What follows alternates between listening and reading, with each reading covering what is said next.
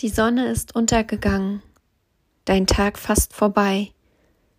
Wie er war, was ich erlebt habe, hier kann es sein. Ich vertraue auf dich, Gott, dass du mich auch in die Nacht begleitest und will dir erzählen. Mit dir habe ich meinen Tag begonnen, mit dir möchte ich ihn beenden. Im Namen Gottes, des Vaters, des Sohns, des Heiligen Geistes. Amen.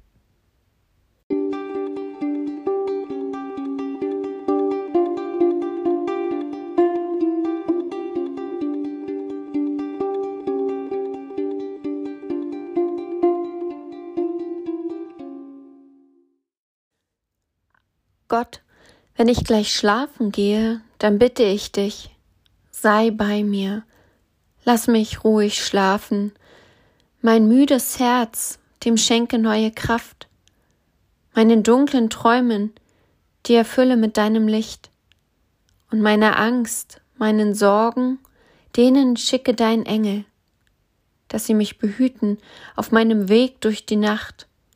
Bis zum Morgen, Gott, sei du an meiner Seite. Amen.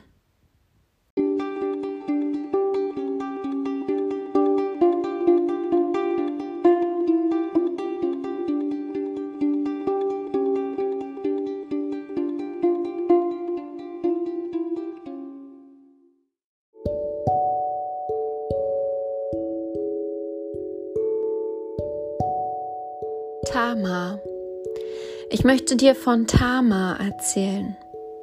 Tama gehört zur Familie von Jakob, dem Gott versprochen hat, seine Nachkommen so zahlreich wie die Sterne am Himmel zu machen. Tama ist mit einem der Söhne Judas verheiratet. Er stirbt jung und Tama wird kinderlos zur Witwe. Das ist ein Problem zur damaligen Zeit, denn ohne Mann ist die Existenz von Tama nicht sicher. Also heiratete die junge Frau nach altem Recht den Bruder ihres Mannes, Ona, der auch nach kurzer Zeit stirbt. Aus Angst vor Tama weigert sich Judah, ihren, ihr einen weiteren Sohn zum Mann zu geben. Er fürchtet um das Leben seiner Söhne, denn ganz eindeutig stimmt mit Tama etwas nicht. Erniedrigenderweise schickt er Tama zurück in ihr Elternhaus abgeschoben, wie ein unnützer, gefährlicher Gegenstand. Tamar könnte sich einfügen in ihr Schicksal, sich ergeben und froh darüber sein, dass sie versorgt ist und in einer Gemeinschaft aufgehoben. Aber so ist Tamar nicht. Tamar nimmt ihr Leben selbst in die Hand. Als sie hört, dass ihr Schwiegervater an ihren Ort kommt, setzt sie sich ohne Witwenkleider, aber verschleiert vor das Tor und wartet auf Judah. Sie wusste, er hatte ihr einen weiteren Sohn verweigert, ihr ihr Recht verweigert. Als Judah sie erblickte, hielt er sie für eine Hure und er schlief mit ihr. Er ahnte nicht, dass es Tama war. Tama aber wurde schwanger von ihm. Und als Judah dies hörte, wollte er sie bestrafen lassen. Denn sie hatte das Recht gebrochen. Nie hätte sie mit einem anderen als seinen Söhnen schlafen dürfen. Verbrennen sollte Tama. Sie aber konnte bezeugen, dass sie von Judah schwanger war. Und Judah musste zugeben, dass Tamar im Recht gewesen war, nicht er. Denn hätte er sie nicht mit einem Sohn verheiratet? Tamar gebar Zwillinge, die nannte sie Morgenrot und Riss, zwei Jungen, doppelter Segen.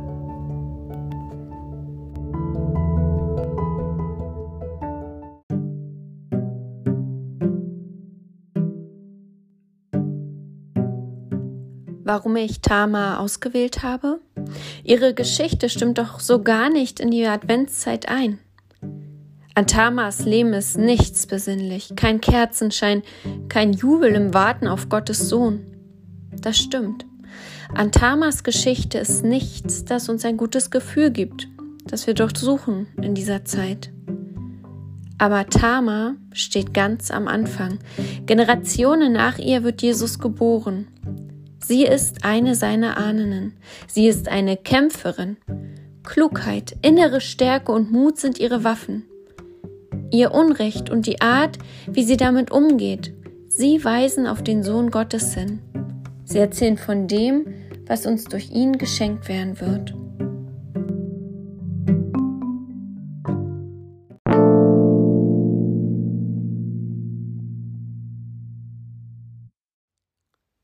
Gottes Segen sei um dich am Ende deines Tages.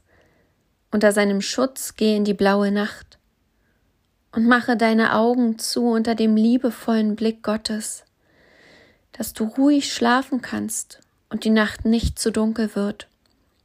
Mit einem ruhigen Herzen und wundersamen Träumen unter Sternen.